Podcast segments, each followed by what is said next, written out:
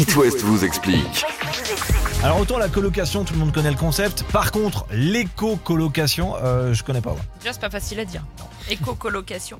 C'est comme la coloc, c'est vivre à plusieurs, mais autour des valeurs de l'écologie. Alors, C'est-à-dire qu'on partage le loyer, mais on partage aussi un mode de vie plus responsable. Tout est parti d'un groupe Facebook éco-colocation qui s'est euh, développé petit à petit dans, dans toutes les régions. Mhm. alors euh, du coup, ça consiste en quoi concrètement? Alors, il n'y a pas de norme précise, hein, vous faites un peu comme vous voulez. Euh, ça peut juste être manger moins de viande au sein de la coloc, se mettre euh, au zéro déchet, cultiver son propre potager, si on a une petite jardinière sur le balcon ou un petit, un petit jardinet. Potager d'intérieur, hein, Voilà. aussi. Euh, en fait, il faut se mettre d'accord entre colocs sur euh, comment on va organiser tout ça. Depuis 2018, à Nantes, il y a une agence qui s'appelle euh, l'Apartistique qui a rénové une dizaine d'appartes pour les proposer en colocation meublée avec des marches écolo dès les travaux. C'est-à-dire que les matériaux utilisés sont bio ou diffusent le moins de solvants possible. Ensuite, les logements ont été équipés avec de l'électroménager basse conso, made in France si possible.